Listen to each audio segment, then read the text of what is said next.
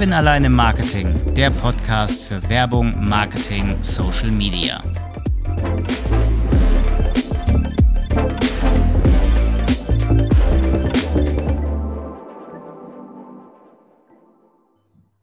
Alles, was wir tun, tun wir aus einem Grund. Entweder wir wollen etwas kaufen oder wir wollen etwas erleben, wir wollen Spaß haben, wir verhalten uns dann auch entsprechend. Es geht heute um grob gesagt die Verhaltensökonomie und um die Conversion-Optimierung. Denn je besser eine Landingpage ist, umso mehr und umso besser kann ein potenzieller Kunde auch drauf anspringen und kann entsprechend konvertieren von einem sogenannten Prospect zu einem Kunden. Ich möchte das Ganze heute mal angehen mit David Odenthal, den ich heute in meinem virtuellen Studio begrüßen möchte. David, grüß dich, stell dich gern einmal vor. Ja, erst einmal herzlichen Dank, dass ich heute dabei sein darf, Kevin. Ähm, ich bin der David, David Odenthal. Ich komme aus dem wunderschönen Bergischen Land in der Nähe von Köln und ja, meine Leidenschaft ist eigentlich Konversionsoptimierung und äh, über die Konversionsoptimierung auch das Thema Verhaltensökonomie, weil damit kannst du in der Konversionsoptimierung sehr viel erreichen. Jetzt haben wir auf gut Deutsch das Thema, ich kaufe, also bin ich oder ich sehe etwas, also kaufe ich. So nach dem Motto, kaufst du schon oder bezahlst du noch? Wie verhalte ich mich denn, wie soll ich mich denn verhalten? Was macht Verhaltensökonomie aus? Geh mal auf die Grundlagen ein. Ja, Verhaltensökonomie ist ja erst einmal alles, was du machst. Du bist und das reicht. Und du lebst ja in einer Konsumgesellschaft. Gut, da kann man immer drüber streiten. Ist Konsumgesellschaft eigentlich das Richtige? Ich sehe es nicht so. Und trotzdem ist es mein Job. Das ist schon verrückt genug an sich, muss man sagen. Ähm, Gerade bei der Verhaltensökonomie geht es darum, du hast ein Problem, du kriegst es gelöst. Und ähm, das geht so tief, dass ich halt ähm, zum Beispiel ein kleines Kind habe, das Pampers braucht, also muss ich was kaufen? Genau. Der Begriff Pampers ist übrigens auch geprägt. Ja, es ist also, eigentlich heißt das ja Windel. Und Pampers ist ja der Begriff von, ich glaube, das war Procter Gamble. Ähm, genauso wie du sagen kannst, äh, was, was nimmst du? Du kannst das Spiel ja gleich mit mir spielen. Ja, ähm, du hast Kopfschmerzen, was nimmst du? Aspirin. Haha, ja genau. Ist auch Priming, ja. Also es ist auch eine, eine Form der, äh, der Art und Weise, wie wir versuchen, im Kopf des Menschen zu bleiben. Das ist mein Verhalten. Und ähm, also wir arbeiten, wenn du so möchtest, eigentlich die ganze Zeit mit Problemlösungsprozessen und die können gut sein, also Hürden aufheben, oder sie können schlecht sein, zum Beispiel mit Angst arbeiten. Und ähm, je nach Einsatz ist es total spannend oder erschaudernd, wie wir Menschen reagieren. Und das bleibt immer wieder gleich, weil wir seit tausend von Jahren oder tausenden von Jahren nie anders gewesen sind. Die Technik hat sich verändert, der Mensch ist immer gleich geblieben. Seine Urinstinkte, seine Wünsche. Ja, da gibt es so diese, diese typischen äh, Dinge, die man ja immer muss. Ja, essen, trinken, schlafen. Aufs Klo. Ja, Genau, das auch. So, und solange du das alles musst, kann um das Thema herum ganz schön viel verkauft werden. Naja, du hast aber schon gesagt, ne? Äh, äh ich habe Kopfschmerzen, was nehme ich? Aspirin. Du äh, brauchst Windeln, was nimmst du? Pampers. Du musst dir die Nase putzen, was nimmst du? Ein Tempo. Tempo. Ja, ist genau das gleiche, obwohl es heißt ja eigentlich Papiertaschentuch. Ne? Richtig. Oder äh, ich habe einen ein, äh, ein Fleck, den ich wegmachen möchte in der Küche. Was nehme ich da? Zewa. Ja. Richtig. Ne? Und dabei ist es dann eigentlich auch ein, ein, ein Küchentuch. Ein Papierküchentuch. Also es ist schon so ein bisschen, ne, das, das, das ist aber dann doch, ähm, äh, wie, das hat auch einen Namen, glaube ich, ne? Diese, diese, diese Verallgemeinerung von Produktnamen. Ja. Sodass du es, glaube ich, nicht mehr als Marke schützen kannst. Das ist ja, ja, ist richtig, aber das ist ja auch Branding. Also es ja, geht ja vor allem darum, Branding, ja am Ende ist es Branding, es ist Priming, ja, es ist im Prinzip äh, äh das Thema, ich habe ein Problem und ich will eine Lösung des Problems und das ist dann das Wort. Das wird dann quasi einge, eingebürgert, muss man ja sagen. Na, also äh, du gehst ins Internet, du findest etwas nicht, wo guckst du dann bei Amazon. Ja, auch das, ja. Ich hätte jetzt gesagt Google. ja, okay. Ja, oder, ich google es, okay. Ja, genau, ne, das ist ja das Gleiche. Also das heißt, wir haben von den Big Playern an den immer relevanten Stellen eine Platzierung im Kopf, das musst du dir vorstellen wie ein Cluster und irgendwo ist immer ein Cluster frei und der wird dann besetzt. Ja. So, so fühlt sich das halt an. Und da hast du für jede, äh, ich sag mal, für jeden Bereich, ob das jetzt eben halt in der, in, ich sag mal, in dieser schönen neuen Welt, in dieser schönen digitalen neuen Welt ist oder in der alten Welt, hast du immer irgendein Problem gehabt, das wurde gelöst und dafür gab es einen Namen. dieser Name ist heute gesetzt, das ist dann der Begriff der, die Marke, das Unternehmen und äh, zack, bist du eigentlich Du hast keine Chance, einen zweiten Namen zu platzieren. Das hat sich eingebürgert. Das ist ja dann auch Verhaltensökonomie, ne? Also das ist Verhaltensökonomie, ja. Ich will das Verhalten ja beeinflussen. Mhm. Ich als Unternehmen beeinflusse das Verhalten meiner potenziellen Käufer, dass sie meinen Namen benutzen, anstatt, also dass sie Tempo benutzen anstatt Papiertaschentuch, sodass das immer mit der Marke irgendwo im Hinterkopf assoziiert wird. Richtig. Wie komme ich das denn ja, dahin? Ach, das ist, das ist total spannend. Also ich meine, ich bin, ähm, man kann das quasi geschichtlich betrachten, ja, ähm, und äh, natürlich auch aus verschiedensten Perspektiven betrachten. Erst einmal generell, äh, das liegt erstmal, äh, das Urproblem ist das Ding, was wir oben zwischen den Ohren haben. Das ist Kopf und in dem Kopf ist meistens, meistens auch was drin, nennt sich Hirn. Und äh, ja, genau. Ab und, und. Ähm, ab, ja, bei manchen mehr, bei manchen weniger. Genau. Egal. Eigentlich bei jedem gleich. Ja, es ist nur die Frage, welche Füllung. Ja, so und es ist halt so, oder wie viel gefüllt, kann man ja auch sagen. Also letztendlich. Oder mit was? Oder mit ja, was? Genau. Ne? Genau. Ähm, ich habe so komische Witze im Kopf. Ich lasse die jetzt raus. Also die möchte ich jetzt alle gar nicht sagen. Ähm, nein, das Ding ist letztendlich, wenn wir diesen, diesen Kopf betrachten, äh, so besteht der Mensch ja letztendlich aus abertausenden Denkfehlern. Diese Denkfehler, man nennt sie auch Biases oder ähm, ja Voreingenommenheiten. Ja, äh, da ist Angst das einfachste Beispiel, was irgendwo aus der Urzeit kommt. Da muss man geschichtlich wirklich ganz weit zurückschauen, um das zu verstehen. Äh, du läufst nachts durch den Wald. Kannst du dir das vorstellen, nachts durch den Wald zu laufen? Ja, mit Angst. Aha, mit Angst. Und Angst ist was für ein Gefühl? Ein gutes oder ein schlechtes? Ich assoziiere es mit schlecht. Okay, ähm, also könnte man sagen, ähm, ist Angst schlecht, weil du generell äh, vor dem Wald Angst hast oder ist es eher die Tatsache, dass da was kommen könnte, was du nicht kennst? Letzteres, das was kommt, was ich nicht kenne. Oder du weißt, was kommen könnte, aber du kannst es nicht verifizieren. Ja. Es ist, äh, es ist unbegründet. Also es ist wie ein schwarzes Loch. Du kannst, du weißt ja nicht, was drin ist. Es ist erstmal ein schwarzes Loch. Es ist dunkel. Ne? Und äh, das ist eigentlich ein Urinstinkt. Also alles das, was neu ist, alles das, was wir nicht sehen können, wo wir nicht gegen vorgehen können, wo wir uns motorisch, äh, rhetorisch und in allen möglichen Formen nicht direkt gegen wehren können. Das ist im Prinzip dieses, dieser eine Instinkt, der ist angeboren, den kriegst du nicht weg. Das ist so ein bisschen wie der Säbelzahntiger, der plötzlich aus dem Gebüsch springt oder du würdest in Afrika spazieren gehen, was keiner machen würde, weil die erste Assoziation mit Afrika wäre Tiger oder Löwe. Oder vielleicht sogar ein, ja gut, ein Taipan nicht, es ist ja eine Schlange. Also irgendwas Schlimmes. Das wurde ja über das, äh, über die Medien wurde uns das ja immer suggeriert. Ne? Afrika erstmal generell schlimm, weil ganz große, viele gefährliche Tiere. Ja, so und äh, ist natürlich auch Natur, keine Frage. Ähm, und hier ist es der dunkle Wald. So, also bei uns jetzt in den Breitengraden. Ich meine, ich wohne im Bergischen Land, da ist viel Wald, wenn er auch nicht abgeholzt ist, aber er ist immer noch da, wenn dann der richtige Holzschlag. Ja. Ich habe nachts auch Angst, im Frankfurter Bahnhofsviertel zu laufen. Also. Ja, gut, okay, das ist auch nachvollziehbar, aber wir wollen mal von den natürlichen Dingen ausgehen. Ne? Ja, okay. Aber all, all diese sind halt dafür verantwortlich, dass wir uns selbst in eine Art Schutz nehmen. Und das ist auch Angst. Also erstmal ein Schutz. Und ähm, der findet auch im Kopf seinen Grund. Ja, das sind ja Geschichten, die uns erzählt wurden.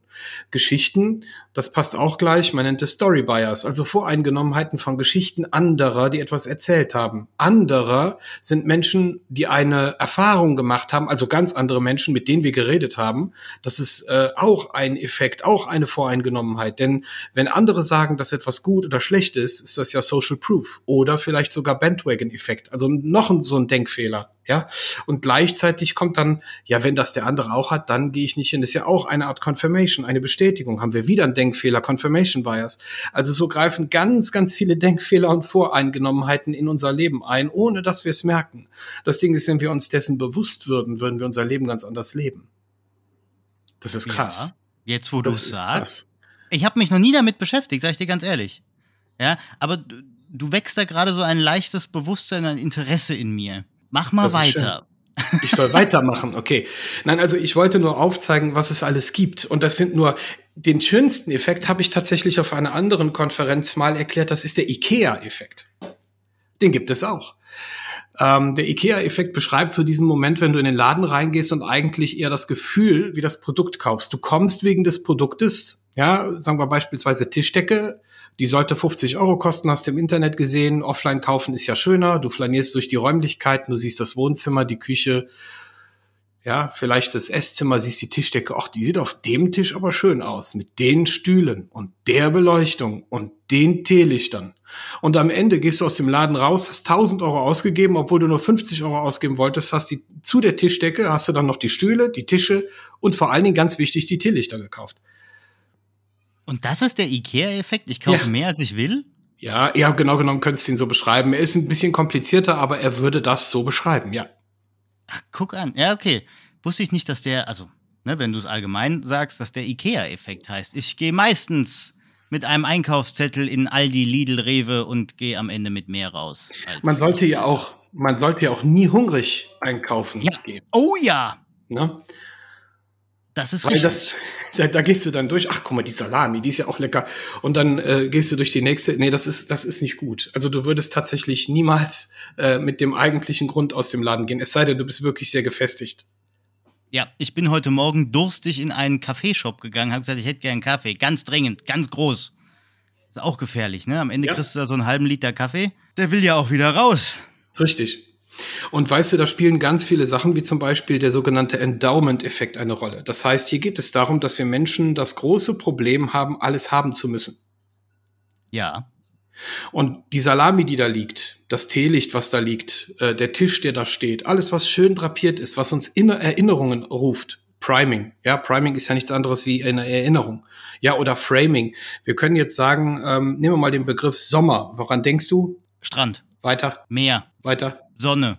Fällt noch mehr ein? Wärme, Hitze, Sonnenbrand, nackte Weiber. ähm, was willst du noch? Urlaub. Ja. Ja, aber das sind, das sind ganz viele Beispiele, wo wir, wo wir, wo für jedes und alles, was du sagst, ein sogenannter Effekt steht. Oder ein Denkfehler, ein Denkmuster. Zum Beispiel, dass du dir drei Dinge merken kannst Skade und Kahnemann hatten mal wissenschaftliche Umfragen gemacht. Dabei ist rausgekommen, dass die Menschen sich meistens drei Dinge ganz gut, drei bis fünf Dinge ganz gut merken können. Und es sind meistens die, ja, die schönen Dinge und das innerhalb eines Rahmens, Framing, ne, Sommer, Sonne, das ist Framing. Ich denke an Sommer, wo der, wo, was sagst du, Sonne etc. pp, das ist innerhalb des Frames oder innerhalb des, äh, des Umfeldes, wo du denken darfst, darfst. Mhm wichtig, darfst. Und dann hast du diesen sogenannten Endowment-Effekt, der im Prinzip nichts anderes auf äh, wie Besitztum erzeugt. Also das heißt, ach, die Tischdecke ist schön und das Teelicht und der Stuhl, die will ich haben. Okay, ja. also ist das dann wirklich, das, was Ikea macht, ist dann wirklich so, die drapieren das so, dass sie das Verhalten beeinflussen, sodass du echt ja, natürlich. mehr kaufst. Ja, es ist aber ist das, ganze, so. das ganze Leben ist so. Also ich meine nicht alles, aber es ist sehr viel so. Und wenn wir uns das Ganze genau anschauen, wir sind in einer Konsumgesellschaft, die nur so wächst. Ja. Ja, das stimmt. So, und, und meine Aufgabe, ich meine, das ist schon fast wieder, ich finde es fast wieder, ich darf das sagen, ich, ich möchte das wirklich sagen, ich finde es fast wieder, mich widert das ein bisschen auch an. Ja, also ich mache meinen Job sehr gerne, weil ich dadurch lerne, Menschen zu verstehen. Das ist erstmal was Schönes. Aber ähm, es kommt darauf an, wie du die Effekte verwendest. Wenn du also schöne Dinge verkaufst, die wirklich auch was hermachen, ja, die auch helfen, dem Menschen helfen, dann ist das eine sehr schöne Sache. Wenn du aber, und das gibt ja auch die, den Gegenpol, ne, wenn du die Menschen durch ähm, sogenannte FOMO-Effekte, also Fear of Missing Out, mhm. ne, Dinge, die du jetzt noch nicht hast, musst du unbedingt besitzen, weil wenn du die jetzt nicht hast, wirst du sie nie besitzen. Loss Aversion, auch so ein Effekt, ja. Du kannst also auch das Negative verwenden. Ne? So ging es mir bei der Clubhouse-App, ne? wo die Ach, damals guck. rauskam mit iOS. Ich ja, aber da waren, ja, da waren noch mehrere Effekte, ja. Ja, ja, aber Fear of Missing Out, Angst, etwas zu verpassen. Hilfe, Hilfe, genau. da ist gerade alles hip, alles geil. Ich muss da rein. Scheiße, ich habe ein Android, Schatz, gib mir dein iPhone, Hilfe, Hilfe. Wer lädt mich jetzt ein? Keiner. Doof. Genau. Und, ja, und dann kam es raus bei Android und ich habe es nie benutzt, weil danach Tja. war der Hype schon vorbei. Ja, vor allen Dingen, weil du es auch hattest. Es ja, hört in dem dann. Moment auf, es hört in dem Moment auf, wo du es schon hast. Und wenn du keinen Nutzen daran erkennst, und das ist der wesentliche Effekt bei der Conversion-Optimierung, wenn du den Leuten keinen Nutzen an dieser Thematik erklären kannst, das ist auch das, was ich so schön finde. Äh, man, manchmal kauft man sich ja Sachen, dann ist man glücklich darüber, dann hat man das, aber man nutzt es nicht. Ja, das, äh, das ist bei Online-Marketern, habe ich das oft festgestellt. Da gibt's ja auch viele äh, Programme, Marketplaces, wo dann AppSumo, Code Canyon, da werden sich die genialsten Produkte hier für, für One-Time-Payment äh, bezahlt, für 50 Euro das Tool, das Tool. Dann hast du irgendwie, äh, wenn du dann am Ende des Jahres schaust, irgendwie 2000 Euro ausgegeben, hast irgendwie 50 Tools und stellst fest, ja, davon brauche ich eigentlich nur eins. Ja, es stimmt, das ist mir auch schon sehr oft passiert. Danke, dass du mir alles bewusst machst an der Stelle. Und eigentlich ist äh, so verrückt das klingt, es geht um Bewusstsein oder Bewusstwerdung. Und das ist eigentlich das, was man als Wesentliches mitgeben darf. Also wenn man Internetseiten baut, wenn man Online-Shops baut, äh, sollte sich jeder Unternehmer, jeder Marketingmanager und all die Menschen da draußen, und so arbeiten wir, wir analysieren ja auch zunächst einmal qualitativ, quantitativ, wie viele Leute sind denn drauf, was brauchen die eigentlich, sich bewusst zu werden, was man da eigentlich hat. Ja, das ist genauso wie bei, bei vielen Startups beobachte ich dieses, ich, ich erlaube mir dieses, diesen Begriff Feature Fucking. Ich hoffe, das ist okay. Selbstverständlich wir bauen ein Software as a Service mit allen Dingen, die eine Rakete nur braucht. Also das heißt, am Ende ist es keine Rakete mehr. Du hast irgendwie so ein Lamborghini als Rakete gebaut, ja. Der kann alles, aber im Endeffekt brauchst du nur drei Teile. Du brauchst drei Dinge. Das ist auch dieser Having versus Using Effekt im Übrigen. Ja, also wir vieles, was wir haben wollen, aber nichts, was wir wirklich davon brauchen oder nur ein ganz kleiner Anteil. Das ist auch wieder so diese so eine Mischung zwischen dem dem ich sag mal Besitztumseffekt, dass wir äh, mehr haben oder mehr mehr bräuchten, als dass wir tatsächlich nutzen. Ja, genauso wie, wie, wie Software oder Autos. Autos kannst du genauso gut verkaufen. Das Auto kann tausende von Sachen, aber am Ende brauchst du ein Gas, eine Bremse und, und ein Lenkrad.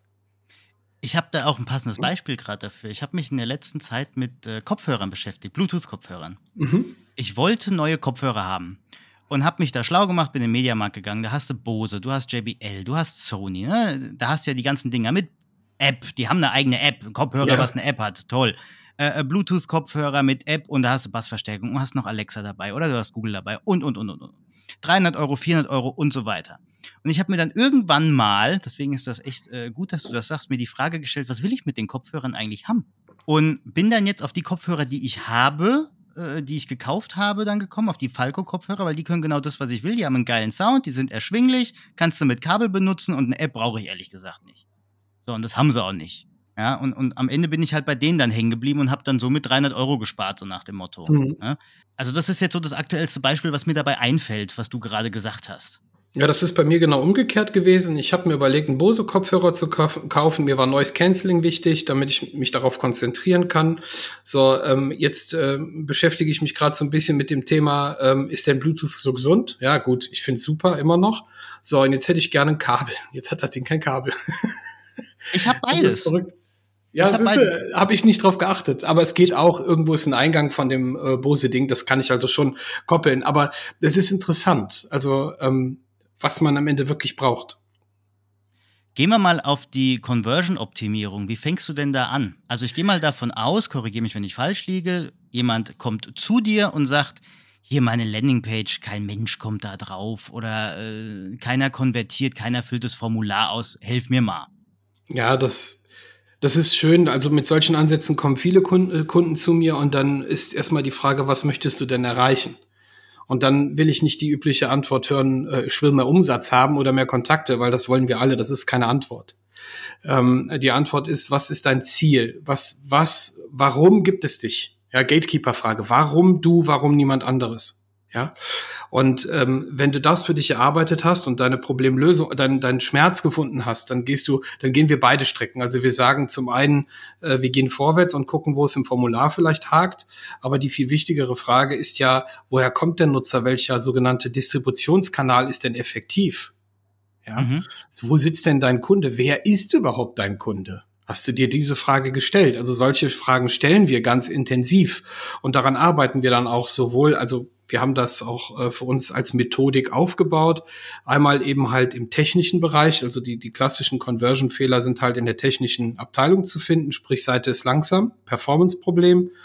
Dann hast du das Thema inhaltlich, ähm, wie ich das gerade gesagt habe. Manchmal musst du die kleinsten Dinge, die aus deiner Kundenperspektive ein Problem lösen, nach außen kehren, um einen Verkauf zu erreichen, als dass du das große Ganze einmal nur überschlägst. Also das heißt, der Inhalt muss dem dem Nutzer schmecken, so gesehen.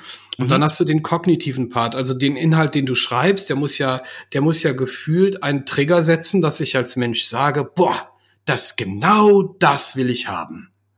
Ja, ja? genau. Und das so. musst du dann halt auch für die Zielgruppe schreiben. Ne? Genau, so und dann kommt noch ein wesentlicher Punkt, der eigentlich äh, schon low-hanging fruit ist. Nehmen wir mal das Beispiel, du würdest eine Google-Anzeige bauen und ähm, jetzt hast du die Google-Anzeige gebaut, da steht jetzt irgendwie Modellflugzeug kaufen drauf, du klickst drauf, du findest es toll und dann kommst du auf die Seite und findest irgendwie 20.000 Produkte, nur kein Modellflugzeug und in der Headline steht da auch nichts von. Dann bist du als Mensch, also klar ist Google mittlerweile so weit, dass sie da auch qualitativ drauf achten, ja, und das auch schlechter äh, gewichten aber du hast halt auch diesen kognitiven Charakter dabei. Ne? Also wo ist das Modellflugzeug? Bin ich hier richtig? Ich habe da oben drauf geklickt, äh, was passiert jetzt hier? Mit mir? Will ich das? Nein. Okay, du verlässt die Seite, was passiert? Du hast plötzlich ein statistisches Merkmal, was da heißt, äh, Verweildauer auf der Seite zwei Sekunden und das mehrt sich. Ja, also das, das, das fängt dann da schon an, dass ich die Anzeige für den Nutzer bauen muss, ihn da schon erreichen muss. Was nimmst du, wenn du Kopfschmerzen hast? Aspirin, aha, ich klick drauf, ja gut, im medizinischen Bereich ist es jetzt was komplizierter, aber nehmen wir mal an, es wäre so, dann würde auf der, auf der Landingpage tatsächlich auch das stehen, was ich als Problem und als Lösung oder als Schmerz angeteasert habe. Ich muss das wiederholen. Ja, so das sind so diese, diese kleinen Dinge. Und dann darf ich gerne ins Detail gehen. Also unsere Aufgabe ist es wirklich, ähm, statistisch zu beobachten, also Google Analytics, was hast du mit welchem Device, mit welcher Verweildauer, mit welcher Click-Through-Rate, welches Zielvorhaben wo ist das Problem? Ist auch egal, ob es ein Warenkorb ist oder eine Landingpage. Am Ende steht immer der Nutzer im Vordergrund. Und mhm. dann hast du im zweiten Schritt, ähm, und da habe ich ja damals selbst ein Mouse-Tracking-Tool gebaut, ähm, sowas wie Hotjar oder Mouseflow. Das war damals Overheat. Und ähm, da schaust du denn dem Nutzer beim Nutzen zu. Also wir können antizipieren und wir nehmen an, also wir bauen Hypothesen auf Basis der Dinge, die viele Nutzer machen. Da hast du dann eine Heatmap oder guckst den Leuten, Leuten eben halt in der Session zu, was rechtlich erlaubt ist. Und ähm, dann nimmst du daraus deine Hypothese mit und sagst, so, wir nehmen an, wenn du das und das auf der Landingpage verbesserst, das können wir hier dadurch belegen. Das ist dann unsere Analyse, die ist äh, heiß begehrt. Dann machst du da, den und die und die Conversion und hast am Ende den und den Umsatz. So, das wird dann von uns AB getestet. Ne, das kennt man ja mit den typischen Programmen und dann hat der Kunde, ich sag mal, ja gut, in 90 oder 80 Prozent der Fällen auch wirklich dann Uplift. Ne?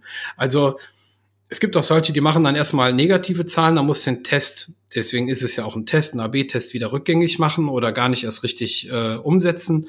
Ähm, gehört aber das Hinfallen, und das ist in Deutschland ja nochmal so ein eigenes Thema, auch dazu, weil nur so lernst du ja. Ich meine, hey, welches Kind konnte ab dem ersten Schritt direkt perfekt gehen?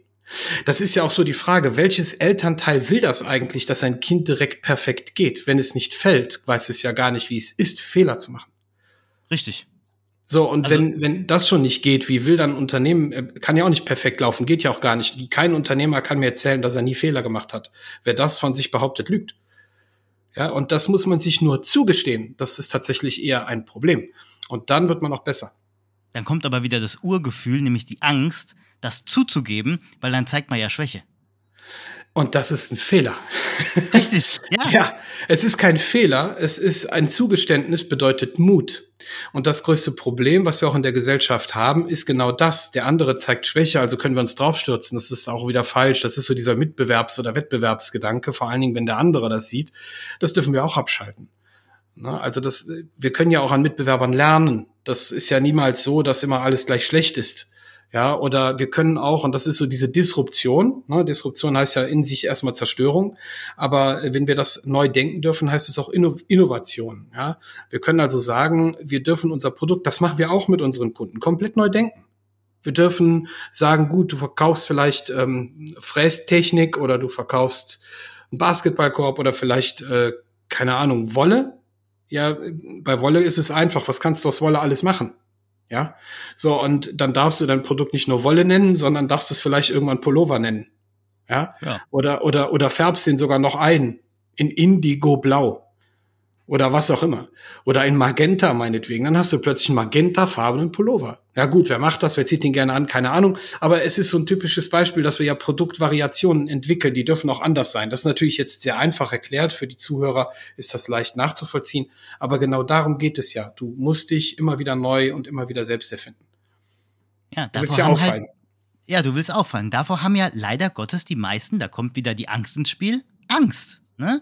Never touch a running system, aber manchmal muss man halt einfach den Mut haben, mal etwas Neues zu tun, mal etwas Neues zu probieren, mal etwas zu wagen. Da kommt dann Trail and Error äh, dran. Ne? Das ist ja das, was du dann auch genau. beschrieben genau. hast. Das Trail and Error erfahren, also äh, Verfahren. hinfallen und wieder aufstehen. Das ist wie beim Kind. Ja. Was ich dann noch als Tipp mitgeben kann, auch äh, Conversion-Optimierung. Was bedeutet das eigentlich? Heißt das, ich muss alle Prozesse perfekt machen? Auch darum geht's nicht. Das ist ein Prozess. Conversion-Optimierung ist niemals zu Ende. Ist natürlich schön für uns als Consultant zu sagen, dass es niemals zu Ende ist. Ne? Aus unserer Perspektive toll beschrieben. Darum geht's nicht. Wir nehmen unsere Kunden an die Hand eine gewisse Zeit, dann sollte der Kunde selber laufen. Aber ähm, es ist ähm, schön zu betrachten, über den, über den Zeitraum ein, ein, ein Wegbegleiter zu sein und zu betrachten, wie er selbst mit den Problemen zukünftig umgeht. Und ihm auch Mut zuzusprechen, zu sagen, du darfst dir diese Fehler erlauben. Das finde ich halt einer auch wieder, deswegen, sage ich, Verhaltensökonomie heißt ja auch den Kunden zu beobachten, nicht aus negativer Perspektive, sondern einfach zu sagen, ja, du hast es erkannt, geh den Weg weiter, es ist gut so, ja, oder die andere Sache, das habe ich auch schon gehört, das kann ich auch mitgeben, wann ist ein Produkt fertig? Zum Beispiel Online-Shop, da habe ich jetzt gerade sehr viel Erfahrung mit ähm, gemacht, weil wir auch selbst einen haben äh, in Begleitung mit Flyer-Alarm. Wann ist was perfekt? Wann ist es gut genug, online zu gehen? Muss der Shop perfekt aussehen? Ich meine, da haben wir noch so ein, noch so ein Thema, mal ab von dem Thema Wandmagie. Da haben wir noch so dieses typische Thema, dass wir sagen, wir haben so diese, ich sag, ich erlaube mir das jetzt mal, also bitte jetzt Zuhörer nicht falsch verstehen, die Grafikerriege, die im Corporate Design und vor allen Dingen aus dem Printbereich kommen und sagen, klar, alles muss stringent sein, alles muss richtig sein, weil wenn du es gedruckt hast, kannst du es nicht mehr ändern. In der digitalen Welt sieht das anders aus. Wenn der Farbwert nicht eins zu eins Magenta ist, kann ich ihn noch anpassen. Das geht noch. Ja, es stirbt keiner davon. Es nimmt auch die Tante Erna übrigens nicht wahr, wenn, äh, wenn das Magenta ein Null oder ein E zu viel hat im, im, im Hexadezimalcode. Das ist am Ende nicht so schlimm. Man kann es korrigieren. Deswegen ist es, man darf unperfekt sein. Ja, und das ist ja auch so ein Ding, was wir als Menschen so auf die Welt mitbekommen, wenn du nach draußen gehst und wenn du fancy sein willst, so ich rede jetzt mal so dieses Neudeutsch, ja, und so richtig nice Werbung machen willst, ja, dann musst du nahezu perfekt sein. Finde ich super langweilig. Keiner will einen perfekten Menschen haben. Nö, dann lieber Ecken und Kanten. Entspricht ja auch nicht der Realität, ne? Der genau. ja, also, ne, wenn ich mittlerweile Werbung sehe von den ganzen äh, äh, Herren, die da die T-Shirts tragen, ey, ich habe in Corona-Zeit sechs Kilo zugenommen. Ich krieg Komplexe. ja. ja? Ähm, und deswegen war ich drei Jahre nicht mehr draußen. Was ist ein Schwimmbad? Da muss man ja oben ohne rumlaufen als Mann Hilfe. Genau. Ähm, ja, aber es ist so, wie du sagst, ne? Dann die ganzen Grafiker, ich, mein, ich kenne es ja auch, oder dann die ganzen Entwickler. Ich gehe mal einen Schritt weiter bei den ganzen Entwicklern, die eine App entwickeln, die eine Website entwickeln. Die gehen dann da unten drei Jahre in den Keller, coden sich da einen Wolf. Das Verhalten hat sich aber dann inzwischen schon geändert von uns Otto Normalbürgern. Dann kommen sie raus und sagen, ich bin fertig. Ja, toll, kannst vergessen. Also es ist ein immer währender Prozess. Er ist dynamisch, er ist nicht statisch. Es ist kein Projekt, das ist nicht vorbei. Genau. Ja, und du darfst unperfekt sein. Ich habe selber ein Problem. Ich bin so ein leichter Perfektionist. Mein bester Kumpel hat mir dann zu meinem Geburtstag letztes Jahr ein Buch geschenkt. Das heißt, scheißegal, ich lasse das jetzt so. Ich muss damit langsam aber sicher warm werden, weil es ist einfach so. Man darf auch mal unperfekt sein. Genau. Und ja, es ist äh, im Online anders als im Offline. Wenn du es gedruckt hast, äh, ist es fertig, ist es da. Dann sind halt mal zwei, drei Rechtschreibfehler drin. Mein Gott, das ist nicht schlimm, davon stirbt ja keiner. Ja, aber das ist das, was im Social Media Bereich ja dann gleich auch wieder gekennzeichnet wird. Guck mal, haha, der hat sich da bei dem Lektorat vertan. Ne? Also, ja, das ähm, ist, wo ich mir denke, das ist ja gar nicht schlimm. Zum Beispiel, die T3N hat gestern einen Post veröffentlicht, ein Bild, da steht grü grü grün darin mit 2 Ü. Ja, ja. Und jetzt? Stirbt ja keiner. Nein. Aber es äh, gibt ja auch wieder in einer gewissen Hinsicht Aufmerksamkeit. Ne? Und der Verkäufer würde jetzt sagen, das war Absicht. Wir wollten nur gucken, ob er auch reagiert. Ja, genau. so. Und der andere würde sagen, lass es uns eben korrigieren, ist jetzt alles gut. Dann passiert's halt. Ne? Und der dritte im Bunde, der würde sagen, das darf dir nie wieder passieren. 1.11. Also. Genau, mach das nie wieder. Mach das nie wieder, genau. So in der ne? Richtung. Der, der nächste Post von der T3N ist Social Media Manager, Stelle frei. genau.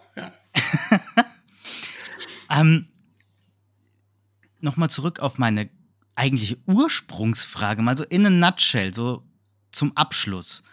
Ähm, wie kann ich denn, oder geht es überhaupt relativ schnell, ein, äh, äh, eine Marke so pushen, dass die in den allgemeinen Sprachgebrauch übergeht? Geht das? So wie bei Tempo, wie bei Pampers, wie bei Ceva? Kann ich das machen? Kann ich das Verhalten so ändern? Schnell? Also wir müssen das, also ich kann das nicht einfach so beantworten. Ich würde Ja und Nein sagen. Möchtest du, welche Antwort möchtest du jetzt hören? Warum ja, warum nein? Beides. Also okay, ich sag mal nein, weil wir haben, wir leben in einer Welt, wo im Prinzip schon für alles, was irgendwie ein Begriff da ist. Also das ist halt nicht so einfach. Und nichtsdestotrotz, und da kommt nämlich auch dieses Jahr, das Branding muss nur groß genug sein, dann schaffst du das auch. Das Problem muss nur so groß sein, dass der Schmerz so tief sitzt und schon hast du ein Problem gelöst. Ich meine, du darfst das ja im Social Media Bereich, darfst du dir das ja auch anschauen. Ähm, wir haben, sind groß geworden mit Twitter und Facebook. Ich, ja. Das ist zumindest meine Welt. Wir hatten früher sogar StudiVZ. Und, oh, das, äh, wer kennt wen? Bis es RTL gekauft ja, genau. hat. Danach war es weg. genau. Danach war es weg. Hieß das dann so? Danach war es weg, oder? Schön wär's. nee, danach war es einfach halt weg. RTL hat das, glaube ich, gekauft. Lass mich lügen. Ich glaube, wenn ich mich richtig erinnere, für 6 Millionen oder so. Und dann drei Wochen später abgeschaltet. Hat keiner mehr genutzt. Vorbei. Ich frage mich ja, wie jetzt Ankerkraut und Nestle mit der Thematik umgeht. Wo du das jetzt gerade so sagst. Also ich meine, der Name war ja gesetzt, das ist ja genau das gleiche, Ankerkraut, ja, das ist so der Höhle der Löwen, das Priming war groß genug, ja. Ja. Das war wirklich riesig und du hast ja auch Sichtbarkeit, du hast so diesen, diesen Desire-Effekt gehabt, das muss ich haben, ja, also all das, was wir gerade besprochen haben. Dann hattest du diesen Besitztumseffekt, ich habe jetzt endlich dieses Gewürz hier, ich sehe so Neandertaler gerade vor der Höhle hüpfen. Weißt du, oh, Weißt du, ich, ich denke sehr wirklich. Ich habe jetzt Anker. genau, und haut mit einem Riesenstein auf das Glas. so, und äh, obwohl, nee, das sage ich jetzt nicht. Das passierte nach dem Kauf von dem größeren Unternehmen. Ähm, ich, ich weiß es nicht. Also, das ist halt auch wieder so ein Ding des Primings, ja. Also, das muss man auch mal dazu sagen. Nestlé ist jetzt erstmal eine, ein, ein Unternehmen, welches recht groß ist und es ist ja deswegen in Verruf geraten, weil es vielleicht nicht so ganz umwelt positive Dinge gemacht hat. Würde ich jetzt mal annehmen. Ich muss das ja so sagen. Und ähm, weil ich hier keinem, das wirklich keinem irgendetwas will. Und das ist ja auch ein, ein Priming. Ne? So. Mhm. Das heißt, wenn die Medien, die Menschen, die Journalisten, die im Prinzip die Medien, die, die hier auch meinungsbestimmend und meinungsführend sind, das sagen, dann hast du irgendwann, ich sag mal, diese, ich sag mal, diesen Begriff oder diese, diese, diese Prägung, ja, diese Konditionierung. Und wenn du dann irgendwann Produkte von diesem Unternehmen siehst, kaufst du es nicht mehr. Und das andere Unternehmen, was gekauft wurde, konnte überhaupt nichts dafür. Letztendlich müssen wir das in, in, in dem Moment so betrachten, die haben ganz schön viel Schwein gehabt. Und ich finde super, dass sie diesen Move gemacht haben. Also bin ich entgegen aller Meinungen, weil es ist einfach nichts anderes wie eine Konditionierung. Am Ende des Tages aus der, aus der Gesellschafterperspektive gesagt, muss ich sagen, Chapeau Ankerkraut, krass gemacht. Aber sie müssen sich auch darüber bewusst sein, was es jetzt mit einem macht. Und da kommen wir zu diesem Thema zurück. Sind wir eigentlich die Zielgruppe, die sich darüber echauffieren dürfen, dass es so ist? Oder wird es am Ende so sein, dass 90 Prozent der Leute Ankerkraut weiter kaufen und ungesehen der Situation, dass da jetzt ein anderes größtes Unternehmen hintersteckt, ähm, das gar nicht beachten und einfach weitermachen, so wie wir es gewohnt sind. Letztendlich sind ja nur die Online-Marketer, die sich in der Bubble darüber aufregen. Und wenn sie die Chance gehabt hätten, das zu tun, da sagen jetzt viele, ja, das hätte ich niemals gemacht. Ich habe ja Verantwortung, Umwelt und so, ne? So, aber irgendwo, ganz still und heimlich, ohne dass es irgendjemand in der Bubble weiß, wenn da ein zweistelliger Millionenbetrag auf deinem Konto ist, Würdest du dann Nein sagen? Ich gehe zu Ferrero. So. ja, aber es ist ja so, ne? Wir regen uns zwar auf, aber am Ende kaufen wir es trotzdem. Genau. Ja? Und da sind wir wieder in der Verhaltensökonomie, ne? Warum brauchst du das? Du kannst ja auch Salz und Pfeffer selber mischen. Ja? Macht ja keiner. Ein bisschen Paprikapulver dazu und schon hast einen wunderbaren Gewürzmix. Genau. Das neue ja. Unternehmen heißt übrigens gewürzmix.de.